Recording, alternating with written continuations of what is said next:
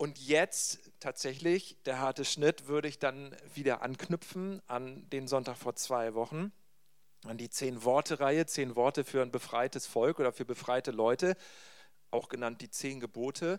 Und ja, das, das ist schon so, so die Reaktion. Ähm, irgendwie klingt das auch hart und ich möchte gerne das ein bisschen auch von der anderen Seite betrachten, nämlich die Kehrseite von diesem Satz. Aber ähm, erstmal Lass uns noch mal diesen Satz lesen, lass uns den mal hören. Ja, du sollst nicht töten. Das ist die Schriftlesung für heute. Du sollst nicht töten. 2. Mose 20, Vers 13. Ich muss mich gerade selber noch mal ein bisschen fangen wieder. So, ich lasse es jetzt doch mal so stehen. Also das ist ein Satz, das sind im, im Original sind das zwei Wörter und im Deutschen sind das vier Wörter. Super bekannt und super einfach. Ähm, es scheint so zu sein, dass es wenige Texte gibt in der Bibel, die so einfach, glasklar und nach geradeaus weisen und sagen, so sollst du das nicht machen. Auf der anderen Seite dann, ihr habt es eben schon gesehen, so sollst du es machen, nämlich Leben fördern und feiern.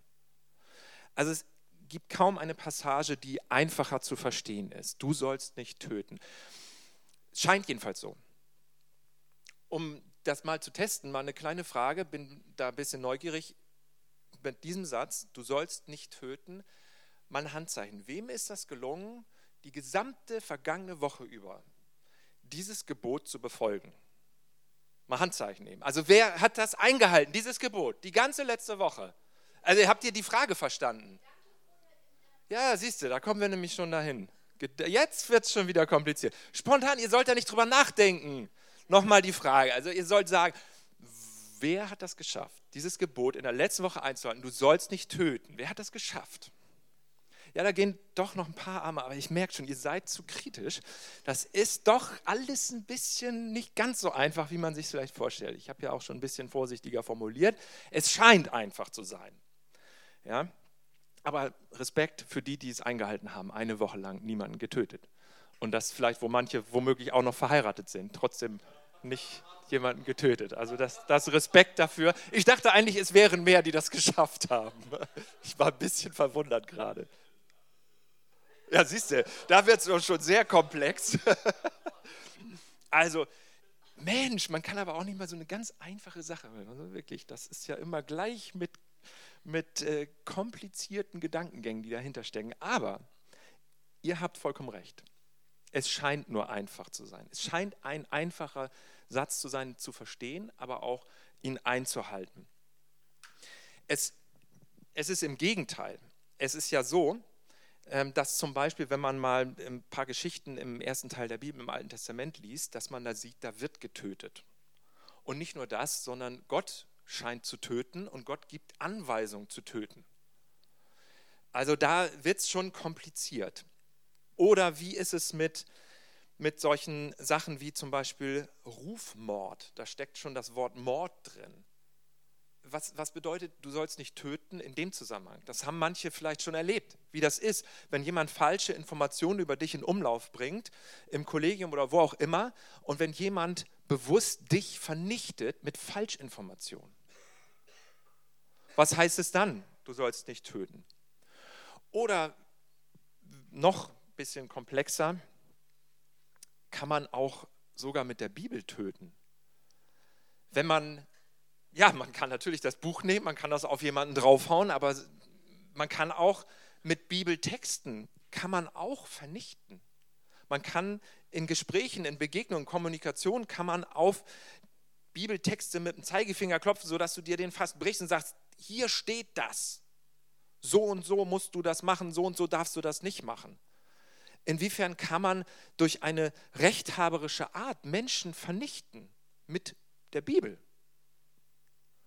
Es gibt sogar ein, ein ganz tolles Beispiel, an das ich immer denken muss. Das ist auch ein super Verein, den habe ich im Studium kennengelernt. Das ist also schon ziemlich lange her.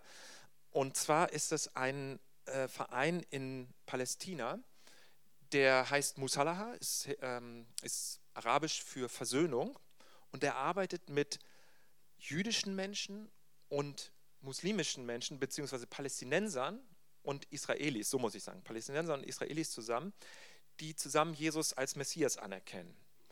Und das Problem ist, dass die Feindschaft, der Hass zwischen Palästinensern und Israelis häufig so von der Muttermilch aufgesungen ist, dass der so tief sitzt, dass der nicht einfach, wenn du zu Jesus findest, dass dann diese Feindschaft, dieser Hass weg ist. Und die veranstalten so Wochentouren in die Wüste, Negev. Und am Anfang so einer Wochentour ist eine der Grundvoraussetzungen, du musst die Bibel, die du dabei hast, abgeben. Die musst du also am, am Counter liegen lassen. Dann kommt immer ein Palästinenser und ein Jude auf ein Kamel und die reiten eine Woche durch die Wüste und müssen in einem Zelt übernachten. Finde ich so toll, finde ich so klasse, weil die Erfahrung ist, dass du selbst Menschen vernichten kannst mit Bibeltexten. Und ich weiß nicht, ob jemand sowas schon mal erlebt hat. Also ich kann mir das sehr, sehr gut vorstellen. Ich habe sowas auch schon erlebt. Also das wird sehr komplex. Dieser einfache Satz, der so einfach und glasklar und nach vorne ausgerichtet zu sagen scheint, was klar ist, wie man sich verhalten soll, wie nicht, scheint in Wirklichkeit eine Tiefe in sich zu haben, eine Komplexität, die, nicht, die es nicht so einfach mal eben simpel macht, danach zu leben. Stellt uns vor gewisse Fragen und vor gewisse auch Dilemmata, Herausforderungen. Wenn wir uns mal die Übersetzung angucken, vielleicht könnte das ja eine Hilfe sein da sehen wir eine Auffälligkeit. Und zwar habe ich mal unten in Klammern geschrieben, welche Übersetzungen wie diese Worte aus dem sechsten Gebot übersetzen. Du sollst nicht morden, sagt die gute Nachricht und Elberfelder Übersetz äh, Einheitsübersetzung 1980. Morde nicht, so ähnlich, Buber Rosenzweig und neue evangelistische Übersetzung. Und dann sehr viele Übersetzungen sagen, du sollst nicht töten die Bibel in gerechter Sprache, die fällt wieder so ein bisschen aus dem Rahmen. Das ist wieder ganz interessant. Die sagt, bring niemanden um. Und dann einmal die ganz alte King James Version von 1611, Thou shalt not kill. Mit diesem alten Thou. Aber kill ist das entscheidende Verb. Also der ganz entscheidende Unterschied in den Übersetzungen ist das Wort morden und das Wort töten. Und auffällig und interessant ist, dass die Einheitsübersetzung von 1980 übersetzt, du sollst nicht morden, dann aber die neue Revision 2016 äh, übersetzt, du sollst nicht töten. Also in den ähm, im 20. Jahrhundert haben viele Übersetzungen mit Morden übersetzt und jetzt sind doch immer mehr Übersetzungen hingegangen und gesagt, wir übersetzen mit Töten. Das hebräische Wort selber, bin ich zu dem Schluss gekommen zumindest, kann nicht kann ich nicht so sagen, dass das eindeutig glasklar so oder so übersetzt werden muss. Es ist beides möglich. Es wird an anderer Stelle dasselbe Wort mit töten übersetzt, aber es wird auch mit dem, was ein Mord ist. Der Unterschied ist, dass es eine Vorsätzlichkeit gibt, dass ein vorsätzlicher äh, Gedanke dahinter steckt, einen Menschen zu vernichten. Während töten könnte auch sein, aus Notwehr jemanden töten. Oder zum Beispiel, was ist mit so etwas wie finalen Rettungsschuss? Sowas gibt es auch. Also es gibt Situationen, in denen das auch juristisch in Deutschland kommt auch daher die Unterscheidung zwischen Mord zum Beispiel und Totschlag, dass es eben eine Vorsätzlichkeit gibt. Wie soll man das jetzt verstehen? Wie soll man danach jetzt leben und wie soll man das umsetzen? Also klar ist, es ist nicht so glasklar und eindeutig, wie man vielleicht denken könnte. Was ist auch mit ganz anderen äh, Fragen, wie zum Beispiel, ich habe mal einen Löwenzahn getötet, also mehrfach. Also ich bin auf dem Rasen gegangen und habe den umgebracht. Also ich habe richtig mit der Wurzel den rausgestochen. Als wir noch Kaninchen haben, hatten, habe ich diesen Löwenzahn mit der Wurzel den Kaninchen zum Fressen gegeben. Damit habe ich getötet. Etwas, was lebte, habe ich getötet und ich wollte das auch töten. Was heißt es dann jetzt? Ja, diejenigen von uns, die Fleisch essen, die essen etwas, was vorher gelebt hat, ein Lebewesen. Und wir sind, wenn wir Fleisch essen, in einer, im Moment in einer Situation, in der wir fast nicht rauskommen aus einer grausamen Tötungsindustrie.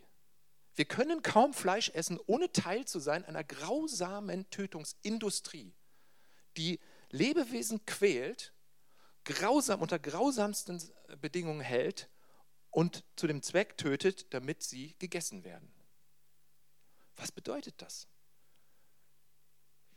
Du sollst nicht töten.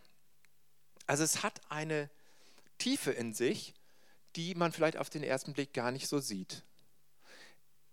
Es geht so weit, die Komplexität dieses kleinen Gebots geht so weit, dass es eine Filmszene gibt, jetzt habe ich mir beschreiben lassen. Und zwar ähm, handelt die von einem Soldaten im Ersten Weltkrieg. Und der ist Christ geworden, hat sich geweigert, in den Krieg zu ziehen, wurde aber zwangsweise eingezogen, musste als Soldat äh, in den Krieg gehen und hat immer gesagt, ich will das nicht, ich will das nicht machen. Das Buch sagt, du sollst dich töten, ich will nicht töten. Ich will das nicht. Haben vielleicht einige von euch, die ein bisschen älteren Semesters sind, auch so argumentiert bei der Verweigerung damals, als man das noch machen musste. Ich habe so argumentiert. Ich habe es von meinem Cousin abgeschrieben. Also äh, hatte ich keine Ahnung, wie ich da argumentieren soll, aber ich habe so abgeschrieben, ja, in der Bibel steht, du sollst nicht töten, ich bin Christ, also will ich nicht. Verweigere ich den Dienst an der Waffe. So war ein bisschen kompliziert und musste dann noch ein paar Beispiele und ausführliche Begründungen und so weiter und so fort. Ja, so haben viele argumentiert. Und im Nachhinein, jetzt, das ist lange, lange her, aber jetzt denke ich, es war gar nicht so schlecht, was ich da geschrieben habe. Das war gar nicht so unberechtigt. Das war gar nicht so verkehrt. Was heißt das denn, du sollst nicht töten im Militär? Und dieser Soldat, der ist in den Krieg gegangen, weil er musste. Und dann gibt es in diesem ganz, das ist ein ganz alter Film über einen äh, Sergeant, der dann nachher auch eine große Bekanntheit errungen hat, Ehrenmedaille bekommen hat und so weiter und so fort, weil er sich eben verweigert hatte ursprünglich und weil er immer skeptisch war mit Krieg und mit Waffen und mit Gewalt. Und der, es gibt eine Szene, da ist ein Militärseelsorger und der sitzt neben ihm und er redet mit ihm über das Thema, du sollst nicht töten. Und er versucht ihm zu erklären, dass du sollst nicht töten nicht bedeutet, dass du nicht töten sollst. Da denkt man, hä? Also so, so kompliziert ist das. Du sollst nicht töten bedeutet nicht, du sollst nicht töten, weil in gewissen Fällen muss man eben doch töten. Und es ist nicht einfach, es ist nicht simpel. Und ich frage mich auch, was sagt uns das? Wozu fordert uns das auf? Heißt das, wir sollen Pazifisten werden alle? Heißt es das? Heißt es, dass wir, wir, soll, wir sollen gegen die NATO demonstrieren? Was bedeutet das? Und was bedeutet das für uns persönlich, für unser persönliches Leben auch? Wo verletzen wir dieses Gebot? Wie verletzt man dieses Gebot? Nehmen wir noch mal ein bisschen anderes Beispiel.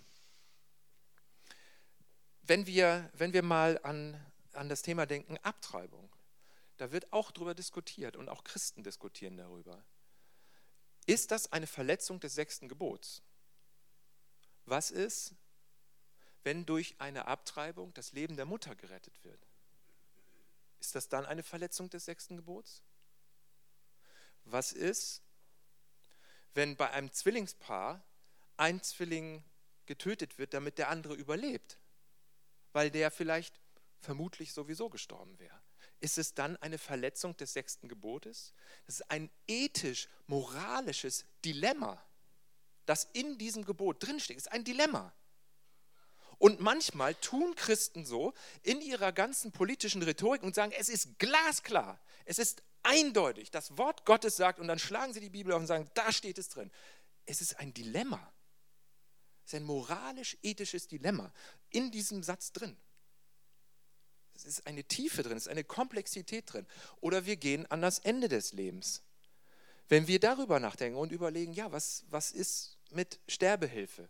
Was ist mit ärztlich assistierten Suizid. Was ist mit diesen Fragen?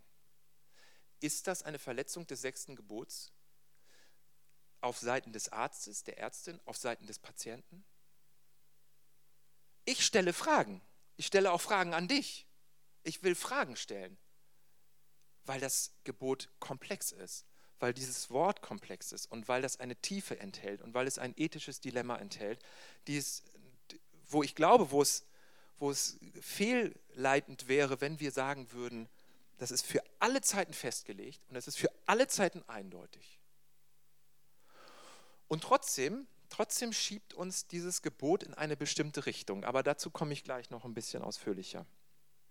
Trotzdem bringt uns das in einen, an, auf einen bestimmten Weg, aber dazu gleich noch mehr. Etwas Tröstliches bei aller Komplexität. Etwas Tröstliches ist, dass das schon immer komplex war. Stell dir mal vor, derjenige, der diesen Satz gesagt hat, empfangen hat von Gott, den Menschen übermittelt hat, gesagt hat, das ist grundlegend wichtig, so verkörpert ihr Gottes Wesen und Gottes Anliegen in der Welt, indem ihr eine Gemeinschaft seid, die nicht tötet. So, du sollst nicht töten. Das ist wesentlich. Stell dir mal vor, wer das gesagt hat, wer das empfangen hat. Das war Mose. Und Mose selber, Mose selber ist erstmal schon bei der Geburt einem Tötungsbefehl entkommen. Äh, die, ihr kennt die Geschichte, die Israeliten, die waren versklavt, die mussten Zwangsarbeit leisten für den Oberherrscher in Ägypten, für den Pharao, für das System in Ägypten mussten sie Ziegel äh, bauen und mussten Städte bauen wie Pithom und andere berühmte ägyptische Städte, Paläste aufbauen, Mauern bauen und so weiter. Und das war in Zwangsarbeit und nachher versklavt. Es wurde immer drückender und schwieriger und schlimmer. Und schließlich war es so weit, weil immer die Gerüchte rumgehen und die Beschwerden wurden laut. Ja, diese Ausländer, diese Ausländer, es werden immer mehr. Nachher werden die noch mehr als wir. Und dann hat der Pharao gesagt, wir beseitigen die. Ihr sollt alle Jungs, die geboren werden, töten. Und diesen Befehl hat er erlassen, offizieller Regierungsbefehl, tötet alle Jungs, die die Israeliten gebären. Und zwei Frauen, zwei absolute Heldinnen, unfassbare Frauen, die Widerstand geleistet haben, die gesagt haben, wir machen das nicht mit. Wir stehen auf und wir stellen uns gegen diesen Befehl des Pharao, ihren Pharao. Wir wissen ihre Namen. Das, sie hießen Schifra und Pua. Seltsame Namen, gehen uns nicht so leicht über die Lippe, aber ihre Namen sind wert, erinnert zu werden. Die biblischen Schreiber haben sie aufgeschrieben. Sie sind es wert, erinnert zu werden, weil sie aufgestanden sind, weil sie gesagt haben, wir leisten Widerstand wir befolgen den Tötungsbefehl nicht. Sie sind hingekommen, als eine Geburt stattfand, und dann haben sie die Jungs nicht getötet und leben lassen. Und dann wurden sie zum Pharao zitiert und dann hat der gefragt, was macht ihr denn, wieso leben die denn alle noch? Und die vermehren sich ja immer noch mehr. Und dann haben sie auch noch gelogen und haben gesagt, oh, sehr geehrter Herr Pharao, entschuldigen Sie, aber äh, wir kommen immer ein bisschen zu spät. Die sind immer so schnell, die Hebräerinnen, mit der Geburt und dann ist das immer schon da und wir schaffen das nicht mehr. Also das, das klappt einfach nicht. Und dann ist es zu spät, dann können wir sie nicht mehr töten. Also sie also befolgen den Befehl nicht, Sie leisten Widerstand gegen die Regierung. Sie befolgen den Gewalt- und Tötungsbefehl nicht. Es ist wichtig, das im Kopf zu behalten, was unsere Glauben anbelangt, was unsere Gemeinde anbelangt, was unser Engagement anbelangt. Es ist wichtig, Nein zu sagen. An bestimmten Stellen Nein zu sagen, Widerstand zu leisten, zu protestieren, einen Befehl zu verweigern. Schiffra und Pur haben das gemacht. Sie haben dazu beigetragen, dass sie gerettet wurden die Israeliten. Und dass vor allem Mose geboren werden konnte. Durch Schifra und Pua hat Mose überlebt. Unglaublich, unglaublich fantastische Frauen. Und diese ersten beiden Kapitel vom zweiten Buch Mose, wenn du mutige Frauengeschichten lesen willst, liest dir mal die ersten beiden Kapitel im zweiten Buch Mose durch. Unfassbare Frauen, mehrere Frauen, von denen kann ich gar nicht alle erzählen, das wäre zu viel jetzt. Aber wenigstens noch mal eine will ich noch mal erwähnen. Oder sagen wir zwei, okay? Darf ich noch zwei erwähnen? Okay, also pass auf die Schwester von Mose, Miriam. Muss ein bisschen älter gewesen sein, konnte gehen, konnte laufen, konnte sprechen, hat hinterm Schilf gelauert. Achso, erstmal, Entschuldigung, zurückspulen, vergessen. Die Mutter von Mose hat ihn versteckt. Er ist geboren, sie hat ihn versteckt. Drei Monate lang konnte sie ihn im Haus verstecken. Dann ging es nicht mehr, weil so ein Baby macht natürlich auch Lärm und das merken Leute und so weiter. Drei Monate ging das. Dann hat sie ein Körbchen genommen aus Papyrusrohr, hat das mit Teer und mit Erdpech verdichtet, sodass es wasserdicht war, hat das Baby da reingelegt und dann hat sie dieses Körbchen äh, ins Schilfbereich in den, auf den Nil gesetzt und hat es in die Fremde schwimmen lassen. Aus Liebe zu dem Kind. Ein Helden, eine heldenhafte Tat, weil sie ihn nicht mehr zu Hause sicher halten konnte. Es war sicherer, ihn in die Fremde gehen zu lassen, äh, fließen zu lassen, als ihn zu Hause zu haben. Unglaublich liebevolle, heldenhafte Tat von Moses Mutter. Die Schwester ist dem Körbchen gefolgt und hat immer so hinterm Schilf geguckt, wo ist es jetzt, wo schwimmt es jetzt lang?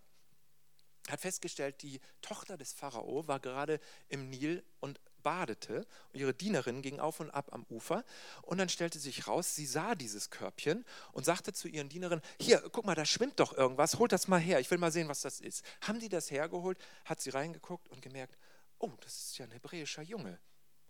Mensch, was haltet ihr davon, wenn wir den aufnehmen? Den möchte ich gerne aufnehmen. Dann kommt Mirjam und sagt, oh sehr geehrte äh, Frau Tochter Pharao, ich hätte da eine Idee. Suchen Sie vielleicht eine Frau, die ihn stillen könnte. Ich habe da jemanden. Soll ich die mal fragen? Sagte, ja, mach das mal. dann geht sie zu der eigenen Mutter, fragt sie, ob sie den Jungen stillen würde. Natürlich. Dann kommt der Mose wieder zu seiner eigenen Mutter. Sie stillt ihn, bis er nicht mehr gestillt werden muss. Und dann gibt sie ihn an den Königshof des Pharao, wo er dann aufwächst, wo er Schreiben, Lesen, Rechnen, Astronomie, die besten Forschungen in der Medizin lernt, die Ägypten zu bieten hat. Und deswegen so ein, auch seine fantastische Ausbildung hatte, die ihm dann später zugute kam. Aber wenn wir von Mose reden und wenn wir von, von diesem, dieser Begegnung am brennenden Dornbusch reden oder von wie er die Schafe seines Schwiegervaters gehütet hat, dann, dann müssen wir sehen, was, was ist seine Geschichte gewesen. Er, er ist aus einem Tötungsbefehl entkommen, dank Schiffra und Pua, dank seiner Mutter, dank Mirjam, die auch noch mitgespielt haben, kleines Mädchen. Die Tochter des Pharao hat ihn dann aufgenommen. Heldenhafte Taten, absolute Frauenhelden die man nicht hoch genug loben kann und anerkennen kann und bewundern kann. Unfassbar, diese Widerstandskraft und auch diese, diese Energie, sich zu weigern und zu sagen, nein, ich mache nicht mit bei diesem Tötungsbefehl. Und die ganze Geschichte wird natürlich, bekommt noch mehr Tiefe, wenn wir uns nochmal überlegen, äh, dass Mose, die meisten von euch wissen das, selber ein Mörder geworden ist. Nicht ganz so beliebt die Geschichte, nicht ganz so populär, nicht ganz so toll, aber es war so. Er selber hat gesehen, wie ein Ägypter eins seiner Volksgenossen gequält hat und ist dann hingegangen und hat ihn erschlagen und hinter der Düne im Sand verscharrt und dachte, ach, mit dem Mord komme ich davon, das hat ja zum Glück keiner gesehen. Und am nächsten Tag stellt sich raus, es haben doch Leute gesehen. Und es haben viele gesehen und er musste fliehen. Und dann ist er zu seinem Schwiegervater gekommen nach Midian, hat die Schafe gehütet und hat diese Erfahrung mit dem brennenden Dornbusch gemacht und ist dann zum Befreier des Volkes geworden. Aber dieser ist es. Dieser Mose hat diesen Satz empfangen, du sollst nicht töten, und hat diesen Satz weitergegeben an die Volksgemeinschaft. Dieser ist das. Wenn wir uns das vorstellen, es ist so komplex. Es war schon immer komplex. Es war nie ein einfacher Satz zu verstehen und es war nie ein einfacher Satz, den zu befolgen. Es ist immer gestückt mit ethischen und moralischen Dilemmata und Fragen, vielen Fragen. Und es ist gut, wenn wir diese Fragen wahrnehmen, wenn wir die aufrechthalten und wenn wir nicht so tun, da steht es eindeutig, so und so muss es sein, so und so darf es nicht sein. Es erzeugt Fragen. Und ähm, bei aller Komplexität sollten wir aber doch auch eins nicht vergessen, dass wir uns vor lauter Komplexität das vom Leib halten.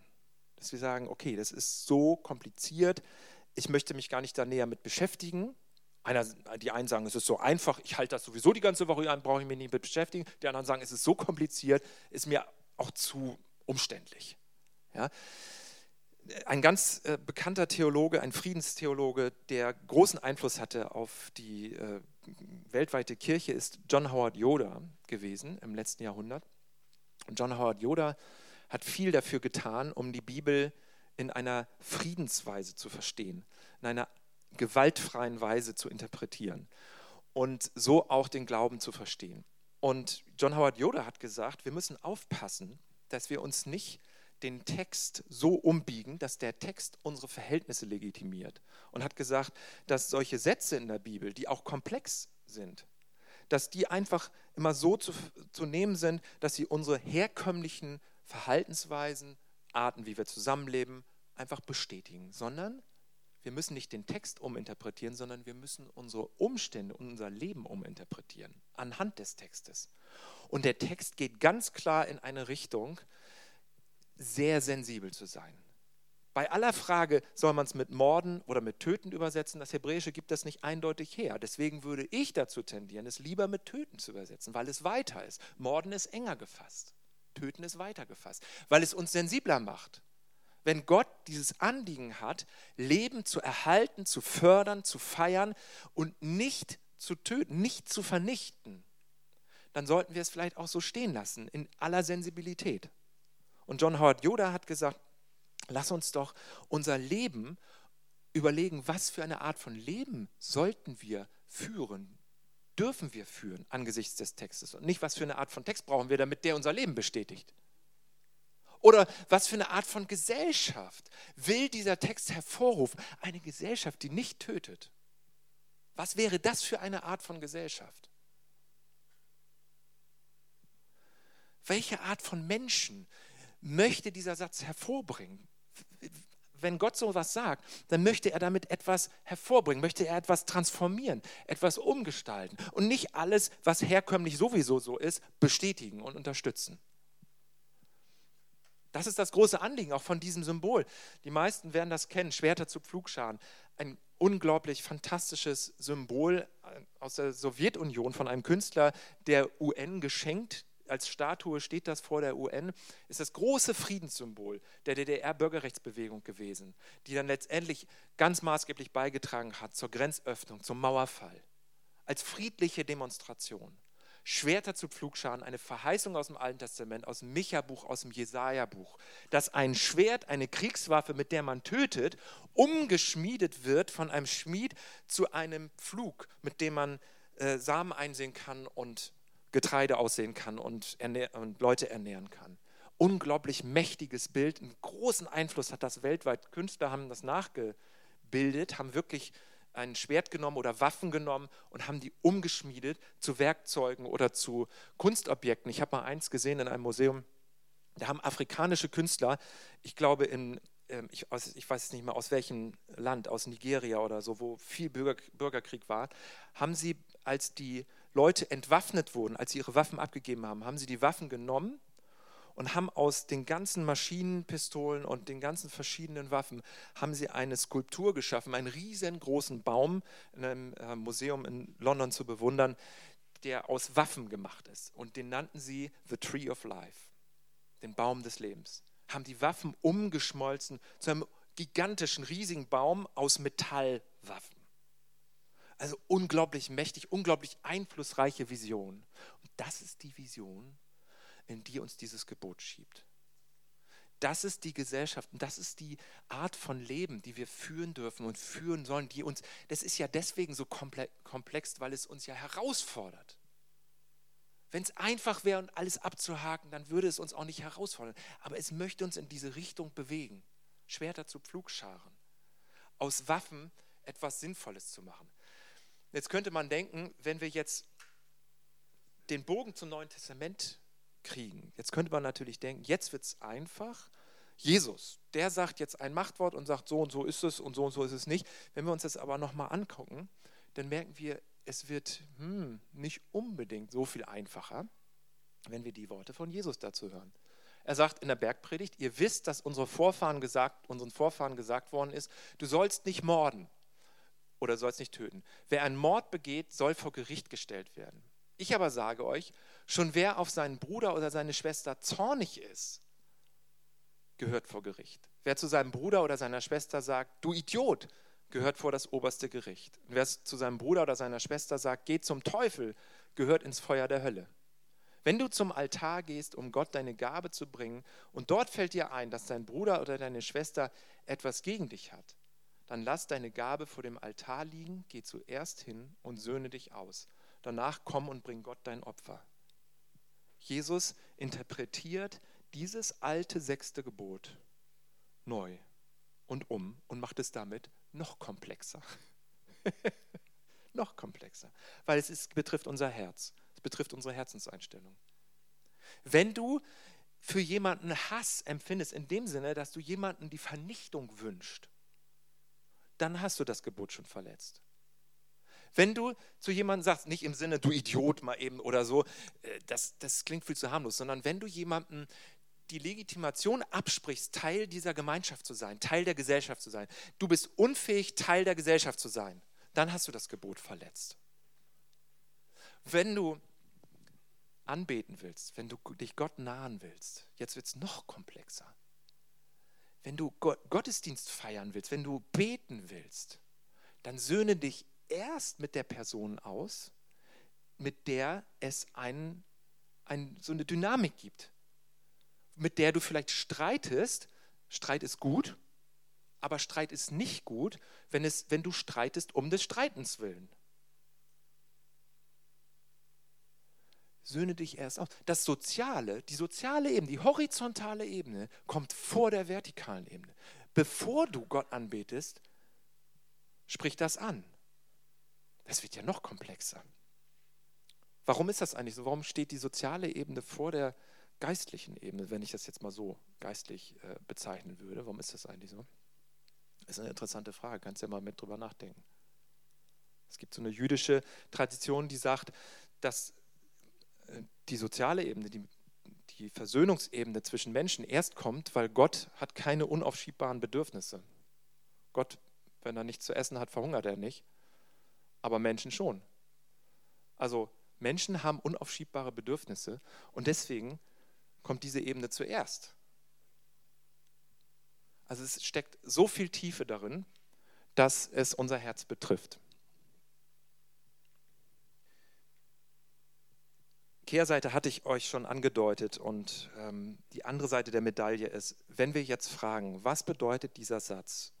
Die zehn Gebote sind ja meistens negativ formuliert, außer zwei das Sabbatgebot und das Gebot, die Eltern zu ehren. Aber die anderen sind negativ formuliert, was man nicht tun soll. Wenn wir jetzt aber mal fragen, was beinhaltet dieser Satz lebensförderndes, lebensbejahendes, dann würde ich den so überschreiben, Leben, das eigene Leben und das anderer fördern und feiern. Das wäre das Lebensbestärkende, was in diesem Satz steht. Überall, wo du Leben vorfindest, auch dein eigenes, feiere das, fördere das. Und die du könntest es auch anders formulieren. Ganz einfacher Satz, ganz einfaches Prinzip dahinter ist, Leben ist heilig. Und das bedeutet auch, dein Leben ist heilig. Dein Leben ist heilig. Und wenn wir Jesus noch im Sinn haben, nicht nur dein Leben ist heilig, sondern auch das Leben von deinem Sitznachbarn, deiner Sitznachbarin ist heilig. Und nicht nur das von deiner Nachbarin oder deinem Mitmenschen ist heilig, sondern auch das Leben von deinem Feind ist heilig. Leben ist heilig. Und das zu schützen und das zu fördern und das zu feiern und das zu genießen, das ist die positive Aussage, die da als Prinzip dahinter steckt. Einer meiner absoluten Heroes, nicht unumstritten, der hat das verkörpert auf eine sehr, finde ich, ähm, ja, provokante Weise, aber auch dieses Bild sieht ja nun nicht gerade provokant aus ihr erkennt ihn, die meisten wissen, wer das ist, das ist Albert Schweitzer. Und Albert Schweitzer ist berühmt geworden für dieses Krankenhaus, was er in Lambarone aufgebaut hat, im Gabun, in Gabun, in Afrika. Aber er hatte ein Motto und das Motto lautete Ehrfurcht vor dem Leben. Er hat immer wieder davon gesprochen, Ehrfurcht vor dem Leben. Und er hat das auf die Tiere ausgeweitet. Deswegen sehen wir ihn hier mit diesem Pelikan. Ehrfurcht vor dem Leben. Und er hat gesagt, der Unterschied zwischen Tieren und Menschen ist, dass Tiere immer nur so viel Leben nehmen, töten, wie sie zum Leben brauchen. Aber der Mensch nimmt mehr, als er braucht. Das ist der Unterschied zwischen Tieren und Menschen. Und Albert Schweitzer, bei aller Umstrittenheit, ein, ein hoch, unglaublich intellektueller, äh, brillanter Kopf, Theologe, Musiker, Arzt, wahnsinnig versiert in allen möglichen Fachbereichen, bis heute Standardwerke verfasst in allen Bereichen, in Theologie, in Musik, äh, die bis heute Gültigkeit haben. Dieser Albert Schweitzer hat das, finde ich, auf eine, eine sehr ansprechende Weise, aber auch provokante Weise durchgezogen. Ehrfurcht vor dem Leben. Bis hin dazu, dass er auch manchmal auch äh, Mücken oder andere Tiere einfach gesagt hat, lass die. Das ist auch Leben. Ja? Ja. Man muss es nicht so weit kommen lassen, aber es ist eine, es ist eine inspirierende Person. Konkret für dich ein, ein Hinweis schon mal, da werden wir sicherlich noch häufiger drauf zu sprechen kommen hier jetzt in der nächsten Zeit. Es wird das 500-jährige Täuferjubiläum gefeiert von jetzt 2020 an, also im nächsten Jahr, mit gewissen Themenschwerpunkten. Fünf Jahre lang wird das gefeiert, weil ähm, vor 500 Jahren, am, im Jahre 2025, also 1525, fand die erste Glaubenstaufe äh, statt. Und das wird gefeiert mit bestimmten Themenüberschriften. Das ist etwas, wo, die, meine ich, dieser Satz uns hinschiebt. Sagen, das ist die Friedensbewegung und das ist, sind diese Friedenskirchen, mit denen wir uns beschäftigen, mit denen wir uns identifizieren wollen. Diese Richtung möchte ich gerne weitergehen. Mündig leben, gemeinsam leben, konsequent leben, gewaltlos leben, Hoffnung leben. Das sind die Themenschwerpunkte. Da wird es dann Material geben, die Internetseite gibt es schon.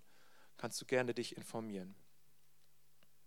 Dann ein kleiner Hinweis noch, wir haben ein neues Abo von einer Zeitschrift, einer mennonitischen Zeitschrift, das ist auch eine der ganz berühmten Friedenskirchen. Die Brücke heißt das. Und wer da Interesse dran hat, kann bei mir oder bei Jens nachfragen. Wir haben das Abonnement, die erscheint, glaube ich, viermal im Jahr. Eine super gute Zeitschrift, die immer wieder neue Einsichten weitergibt in die Bibel, wie sie als Friedensbuch und als friedensstiftendes, stiftende Energie genutzt werden kann und verstanden werden kann.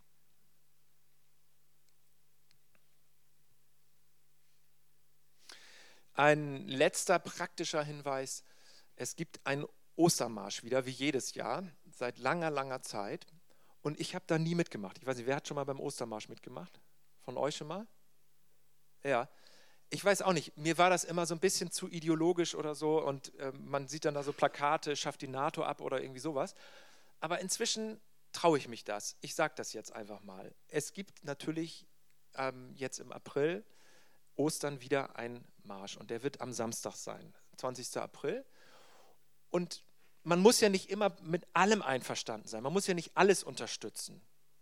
Ich würde mich auch schwer damit zu tun, jetzt mal eben dafür zu kämpfen, dass die NATO abgeschafft wird oder so. Aber die Idee und die Grundrichtung, für Frieden auf die Straße zu gehen, finde ich total gut. Und ich frage mich, warum ich da eigentlich nie mitgemacht habe. Warum machen eigentlich Freikirchen sowieso so wenig mit da?